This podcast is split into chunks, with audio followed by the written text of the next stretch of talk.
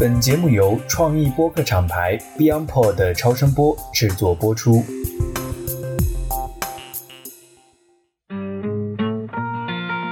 大家好，这是一档专门讨论巴菲特的播客节目，让我们一起聊聊每个人眼中不同的巴菲特、不同的投资理念、不同的人生态度。各位听众朋友，大家好，欢迎来到最新一期的《成为巴菲特》。那在上一期的节目里边呢，南天老师和我们一起聊了，在一九七二年哈，就是喜事糖果这样的一个非常具有里程碑意义的案子。我们在节目里边也重复了好几遍，就是这个案子，巴菲特在后面持续的去讲说，芒格把他从大猩猩变成人哈，在这个进化的一个标志的案例，就是他们一起购买了这个喜事糖果。今天呢，其实我们想跟大家一起聊一聊，巴菲特到底从这个案子当中学到了什么。怎么来讲呢？就是我们看这个案子的投资对他后续的整个投资理念的变化，以及对于后面的几次重大的交易产生了什么样的影响。南天老师今天跟我们一起来分享一下你的看法。好的，我是这么想啊，就是说，一方面我们老规矩还原历史，来看看它发生哪些事实；另外呢，肯定今天还有个重要的话题，听友们都想说的是，那对我们来说有没有一些什么可以启发的地方、借鉴的地方？那我们今天聊聊这个。先还原一下历史啊！我意识到很大的一个奇怪的地方是这样的：当时伯克希尔，因为它是个上市公司嘛，其实这个整体的市值和净资产已经不低了。但有意思的事情是这样，巴菲特是八三年才在致股东的信里面披露了关于喜事糖果的数据，是为什么呢？因为那个时候他是并表进了伯克希尔的表格财务报表，但其实呢，刚买的时候还不是。他和芒格呢，当时搞套利，投了一个叫蓝带印花的公司。相当于那个企业作为持股平台，去间接的持有了这个喜事糖果嘛。然后大家注意个点啊，由于这两次持股都不是百分之百持股，所以一个很有意思的地方是，首先巴菲特在八三年的那个信里面也介绍了商誉无形资产摊销的问题。就巴菲特得到什么的第一点，我想强调一下啊，就是通过按照成本法入账、合并报表的方式，实际上按照净资产计算和市值计算。伯克希尔为什么不披露喜事糖果？是因为确实占比极小。几乎都够不上报告的特点，但是每一年的盈利的那个分析里面的表格里面，巴菲特是有披露的。其实我一直有跟踪，在那个买进之后的十多年的这个过程当中，实际上呢，其实差不多始终占到整个集团公司 B R K 伯克希尔是多元持股嘛，整个集团公司的净利润的大概十分之一的样子。但是有下一句话很关键，这十分之一的净利润呢，几乎全部将以现金流的形式返回到巴菲特手里，可以拿来做再投资。如果大家想想看，他这个里面大家都知道啊，他一生最后悔的事情，肯定也就是买伯克希尔。为什么呢？开头这纺织厂是打折的，纺织厂还有现金流。后来纺织生意越来越走下坡，不断的消耗现金流。对于巴菲特而言，第一个很现实的点就是他买错了自己的建设整个大厦的这个基石是一个吞噬现金流的纺织厂。所以呢，初期这些现金流型的企业为他把整个企业的集团公司现金流给搞回来了，让他有了更多的钱。可以进行对外的投资，这一点非常的关键。有多关键呢？我给大家介绍一下。咱们说过，他买下来的时候啊，股息率不高。咱们不讲嘛，就是说实际上出了大概两千五百万嘛，差不多就拿到两百万的分红，就是净利润了，就两百万净利润就两百万分红嘛，差不多就这个水平，八个点吧股息率。但是因为接下来这十二年每年净利润增速差不多有十七个点，我就跟大家直接讲结果吧。第一年股息率只有八，但是每年股息率都会按照多少呢？是前一年的百分之一百一十七，就是因为你增长了百分之十七嘛，所以到了八三年的年底，这个股息率如果按照当初的两千五百万的投入资金来算啊，八三年的股息率已经达到了五十四点八。大家有没有感受到说多可怕？就是这笔现金的增速是惊人的嘛？我也可以讲直观数字。艾勇老师其实上期节目跟大家讲过，十二年前起点是两百万刀，十二年后这个企业能够给巴菲特每年提供一千三四百万的。现金供他拿去再做投资，大家想想看，这个是惊人的区别啊！所以我在这儿啊也特别想补一句，跟所有的朋友们说一下，我个人啊一个很深刻的感受就是这样的。我们很多朋友说要搞价值投资、长期投资，我先有个诚恳的建议，你能不能先在投资的初期，不管是你的工作也好，还是说你用别的形式也好，总之你能不能也像巴菲特一样，先在早期建立一些源源不断的现金流？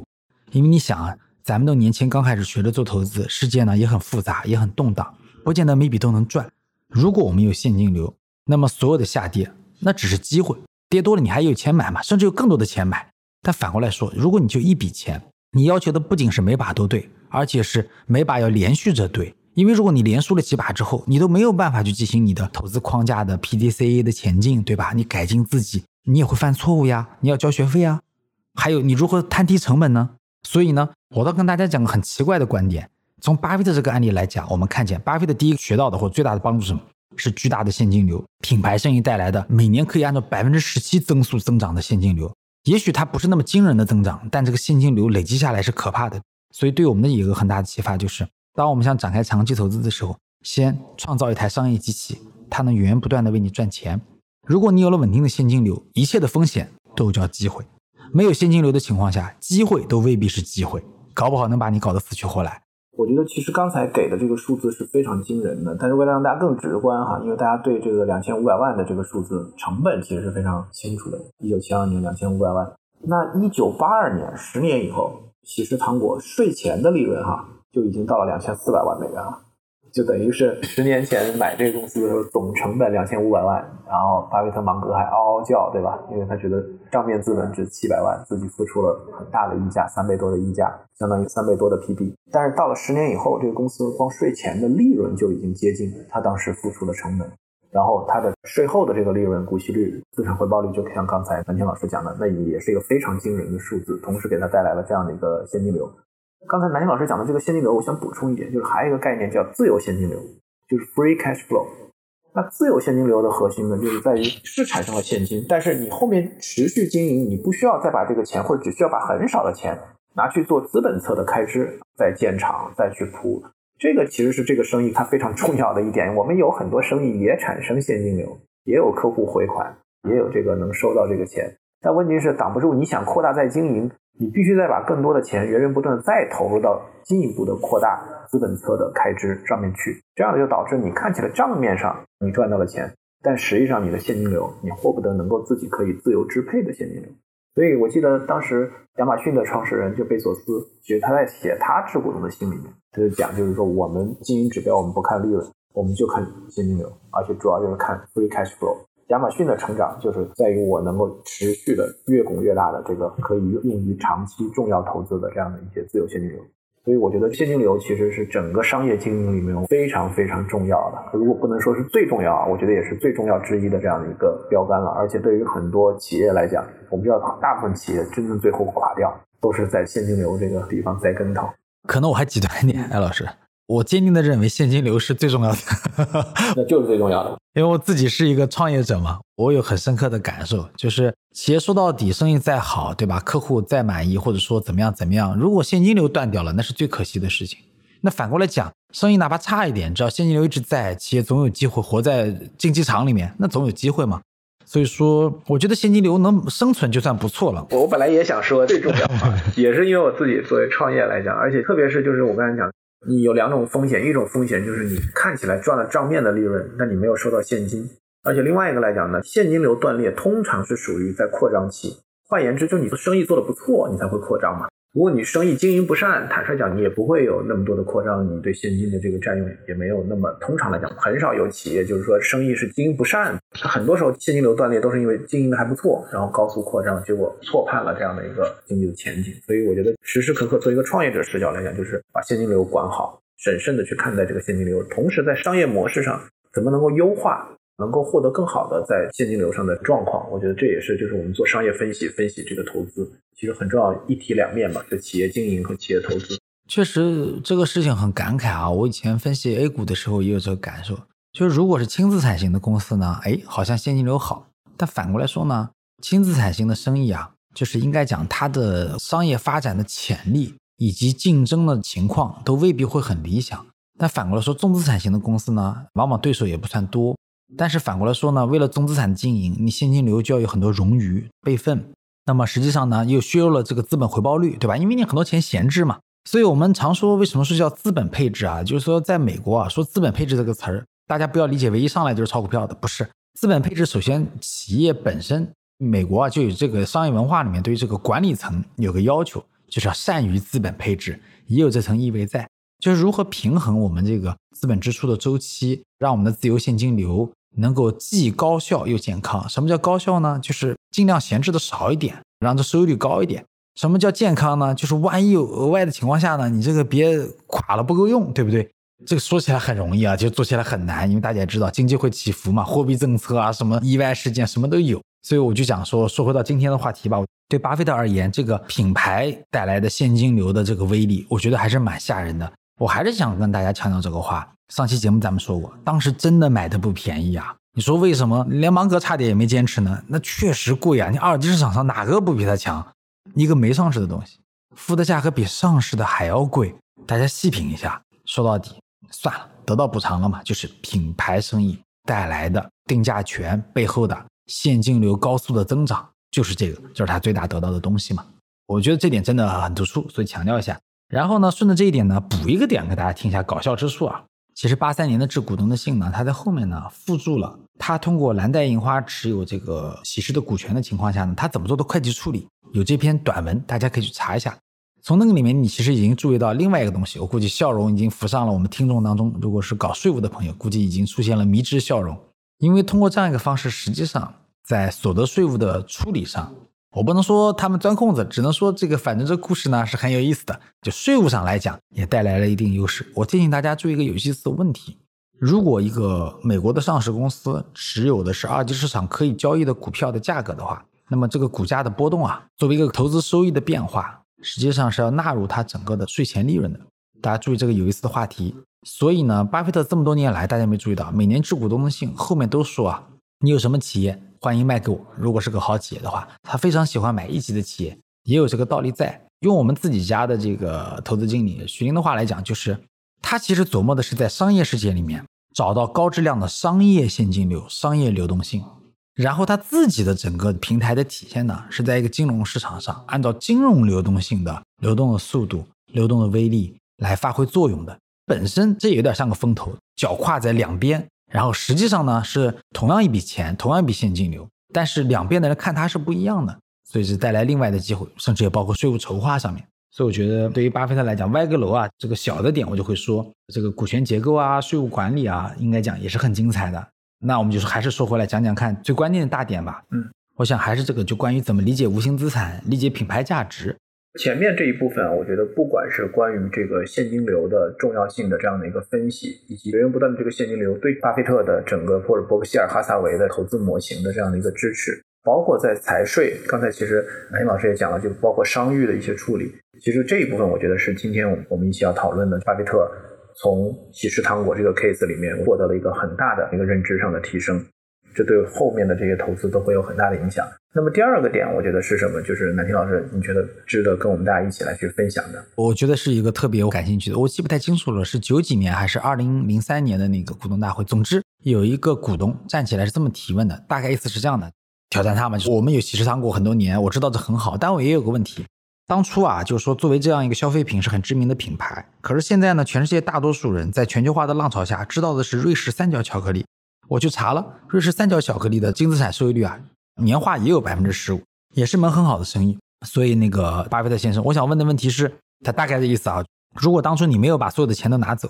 你继续拿出去推广这个品牌和扩张，说不定我们也会跟可口可乐或者说是瑞士三角巧克力一样，那样的话岂不是会更好吗？那关于这个话题呢，我当时就对这个点啊特别敏感，所以我就把它记下来了。我跟大家讲一下，我经过一次转折。第一次视角，我认为他讲的很对。大家都知道呀，那虽然这是门好生意，但话又说回来，你总是把所有利润都拿走，你不去做更多的宣传、更多的区域扩张、产品的研发、扩大产品线，我会说，那你不是白浪费这个品牌了吗？因为我举个例子来说啊，各位也有感受。巴菲特在信里面讲，销量比销售额重要。可是话又说回来，他知道销量不行的情况下。那销量能不能努努力？现在回头看啊，他应该没做太大努力。为什么他说这个喜事糖果启发了可口可乐这个案例？因为可口可乐案例和喜事糖果案例，我个人觉得最大的区别点就是一个，可口可乐的提价速度其实不如喜事糖果，但是可口可乐通过全球化，销量的增速是惊人的，尤其在八十年代、九十年代是惊人的增长。我提醒大家一个重要的故事啊，实际上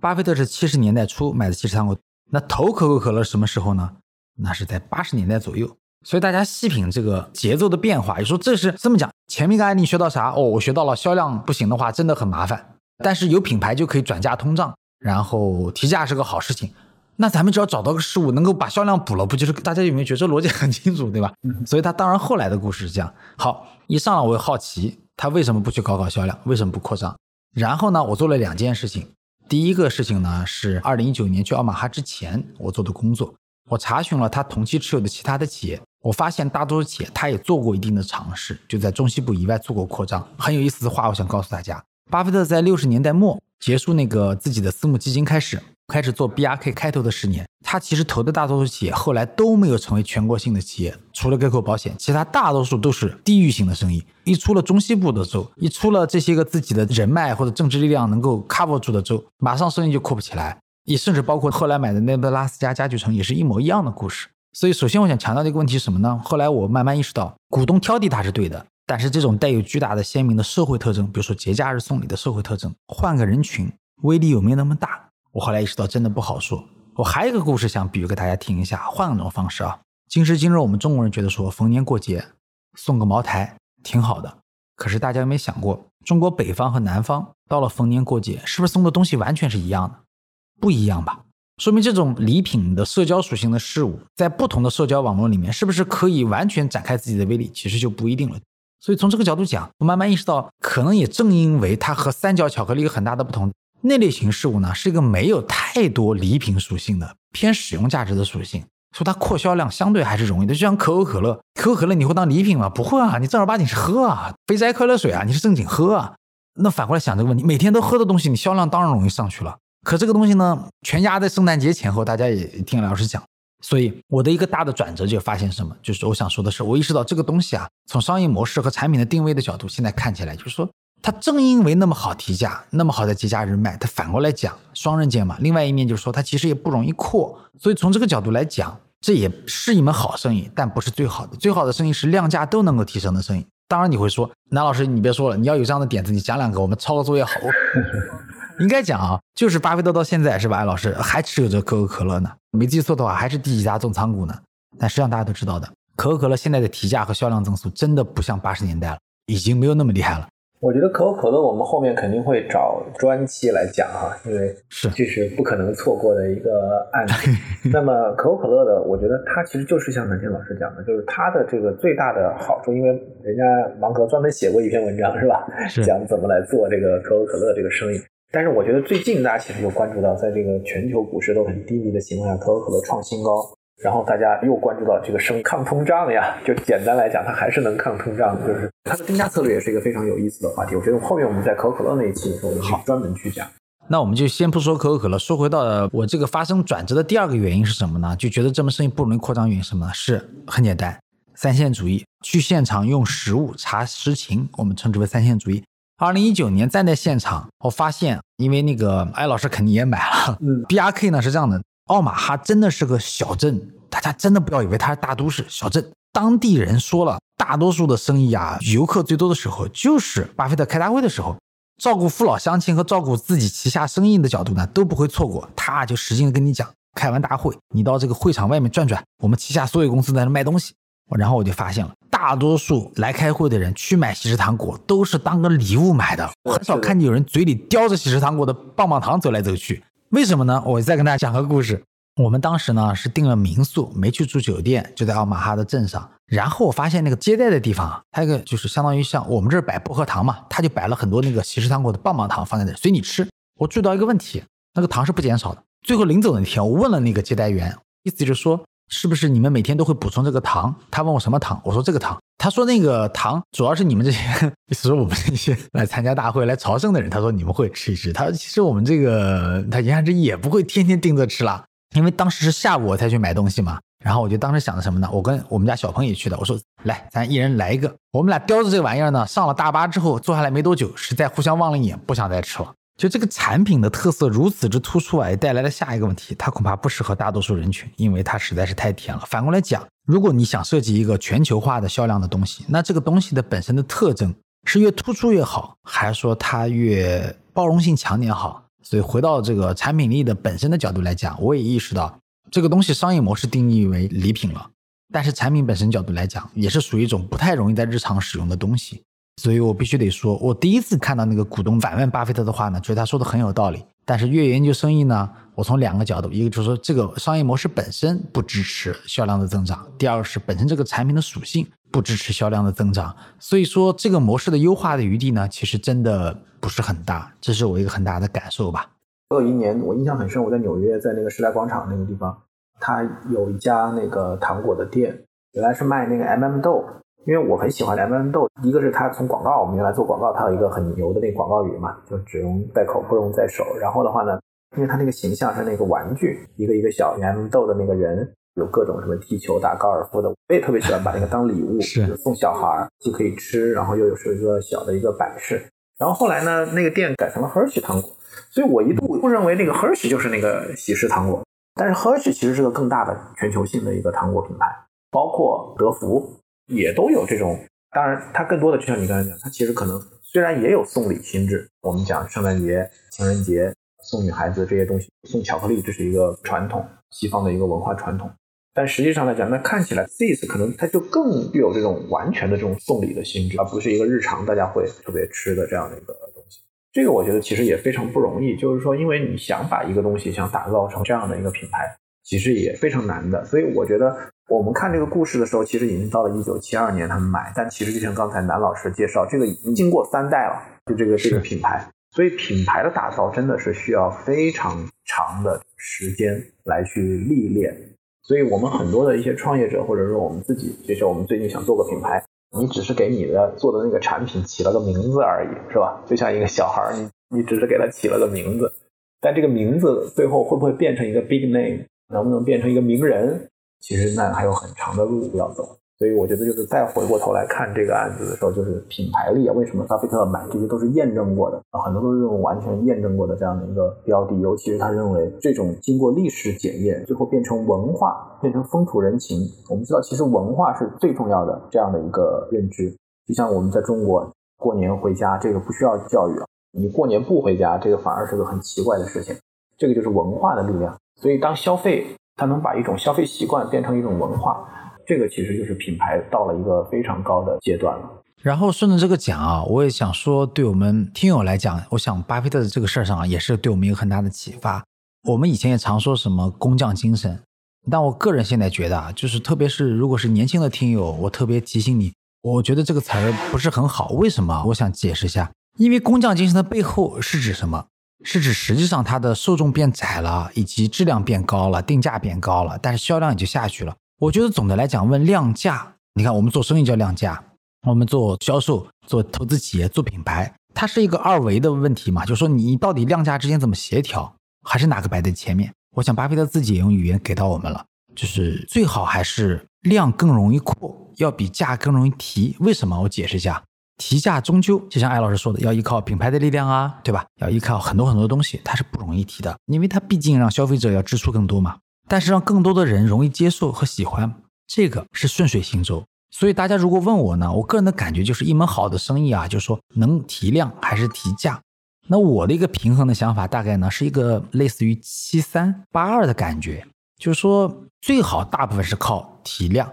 价呢还是要提一提的，但是呢。不要老指望像喜事糖果一样每年搞九个点九点几，那个比通胀还快，这个稍微有点过了。我觉得还是量要比价这个事情更为靠谱和可行一些。那反过来讲，如果你今天创业，如果你挑选的那个创业的池塘、那个受众、那个市场太小的情况下，那你把你赚钱、现金流扩张的希望啊，就全寄托在不停的提价格了。想象一下就知道，这个事情的难度太难了，因为它反人性啊。所以我还是想给大家这个建议，无论是我们创业还是做投资。那个商业载体的本身最好是一个容易得道者多助的事物，对吧？销量更容易上升，这个要更好一些吧？我觉得这个点我们可以稍微展开一下，就是说，如果你想要这个价，那你意味着就是你在品牌侧你要持续的投资，就是你相当于就是要去构建品牌，那你要做营销，然后要产品力，就是品牌力其实也来自于产品力嘛。是，还有你的品牌的配衬，比如我们上一期节目也专门讲到，就是他开店的策略。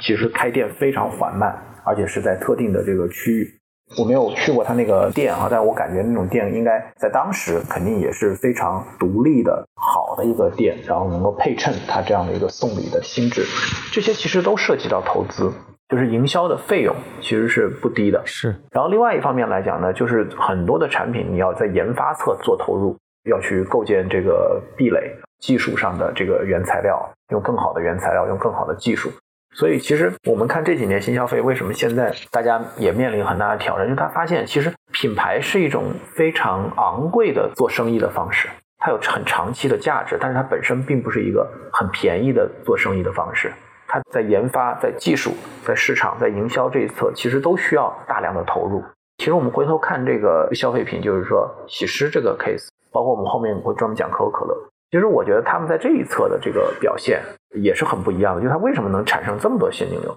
我觉得就可能它是产品侧也不需要做太多的研发创新，然后在营销这一侧，就像刚才讲的，我如果守好我的市场边界，我就在特定的一个区域里面。可能我也没有那么大的野心，就是说我要让全纽约的人、全美国的人啊、全球的人都能够有这样的一个。是它相当于就是把这两个最大的这个长期投入相当于控制住了。是，所以这就像老外很喜欢用光谱这个词儿嘛，就是说你看一头是量，一头是价，一头是投资在人的感受上，一头是投资在功能上、使用价值上。应该讲，大多数世界上的商品总要在里面找到一个平衡点，对吧？或者说一个协调点。而且这应该跟你本身的这个团队的商业基因啊、资源啊、能力啊、战略啊、规划啊、时代背景啊都要贴合。就比如像艾老师刚才说到新消费，我就有很大的感受。当前新消费呢，也有很大的问题在于说，我们社会这个年轻人的收入的提升速度站在他们这个年龄段啊，首先站在这个年龄段，天然的不容易提高的很快，对吧？因为大多数二十岁刚出头，不太可能收入一下子一飞冲天的。第一个，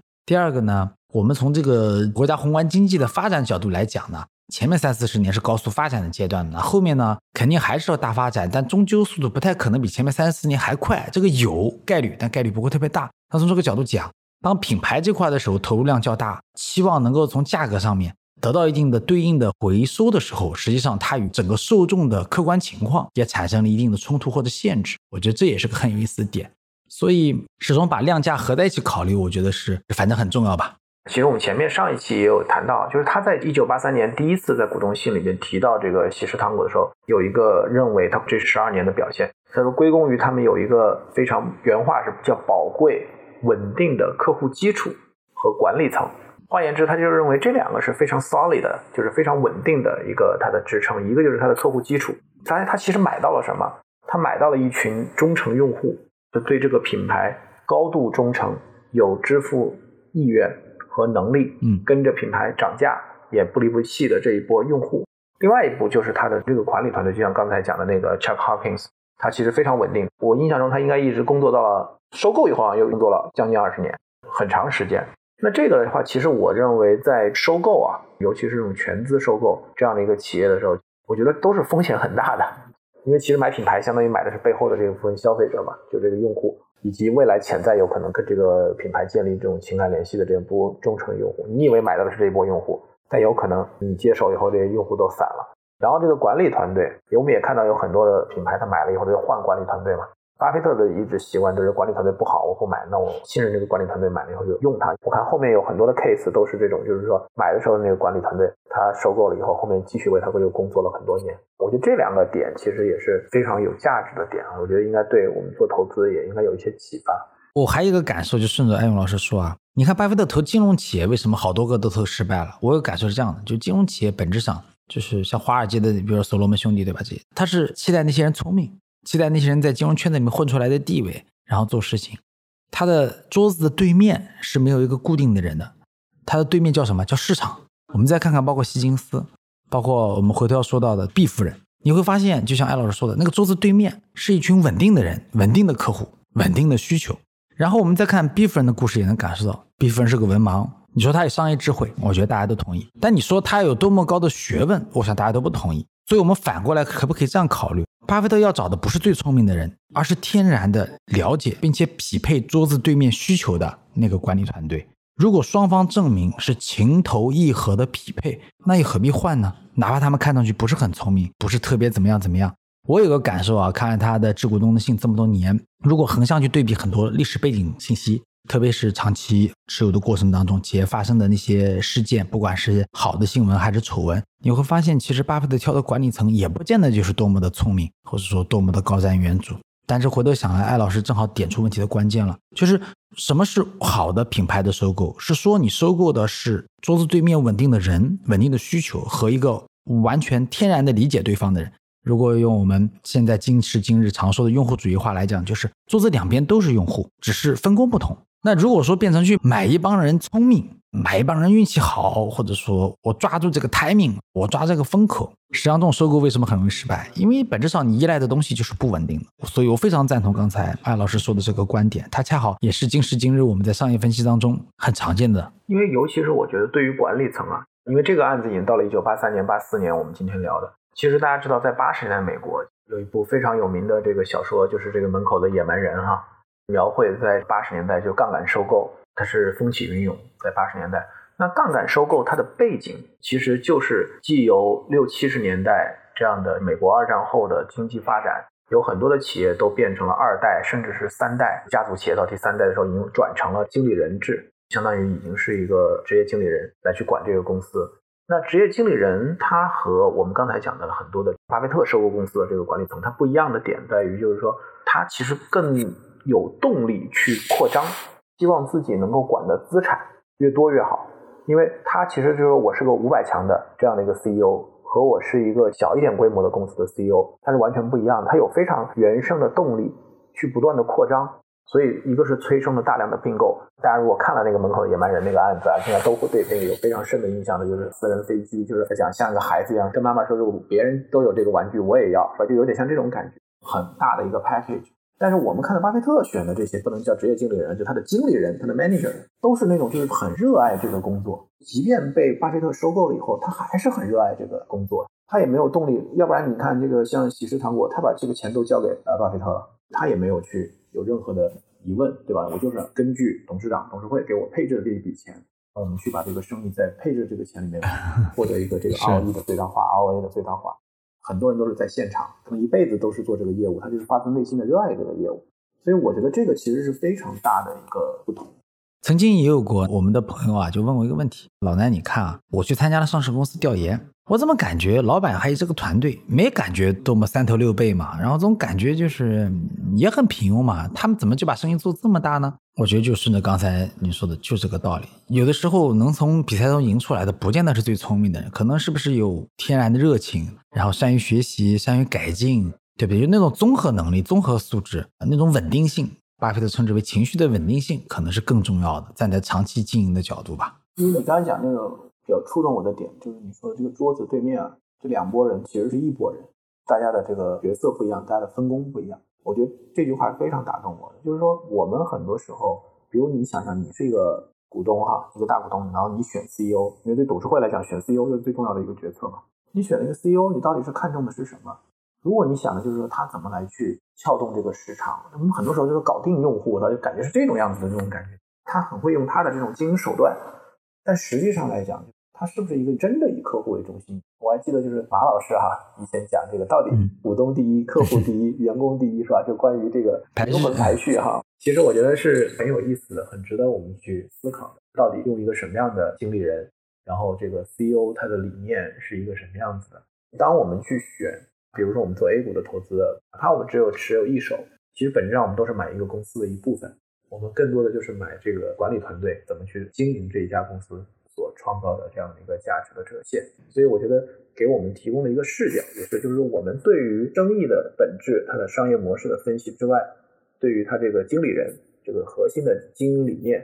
其实这个也是非常非常重要的一个点。你是不是了解？你是不是认可？但我觉得可能很多人其实，在买这个股票的时候，可能也都不知道它真正的经营理念是什么样，都没见过这个，都不知道这个创始人是什么样的。那我们今天的时间就差不多，因为我觉得喜诗这个案子呢，其实就像刚才我们上一期和这一期我们都有强调，它对这个布鲁希尔哈萨韦来讲是里程碑式的，它对巴菲特来讲是一个里程碑式的，标志着他从一个我们讲的用五十美分去买一美元资产的啊这样的一个偏烟蒂啊偏格雷厄姆式的这样的一个投资者。真正的转向了一个买价值，然后去买一个有特许经营权的这样的一个模式。所以呢，我觉得后面的话，它也由此给我们带来了更广阔的整个伯克希尔哈萨维的这样的一个投资的世界的故事。那我们后面呢，再找机会跟南天老师一起来找更多的有意思的这个案例来去分析。然后，听众朋友们，你们感兴趣的这样的一个标的，不管是这个巴菲特非常早期有限合伙来去投资的，还是后面通过伯克希尔哈萨维这样一个平台来投资的。以及那些对巴菲特产生过重要影响的人物，那你们感兴趣的话，欢迎给我们评论留言。我们也有一个小的听友群，我们也欢迎大家在这个听友群里面跟我们一起做后续的更深入的探讨。那今天呢，再次感谢南京老师，我们下期再见。谢谢大家，再见。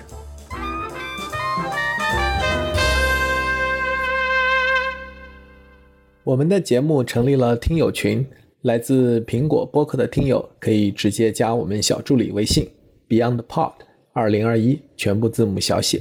BeyondPod 二零二一。小宇宙听友可以去节目 Show Notes 或者评论区置顶留言，找到入群方式。欢迎在听友群里与我们互动交流，分享更多与巴菲特价值投资相关的真知灼见和有趣故事。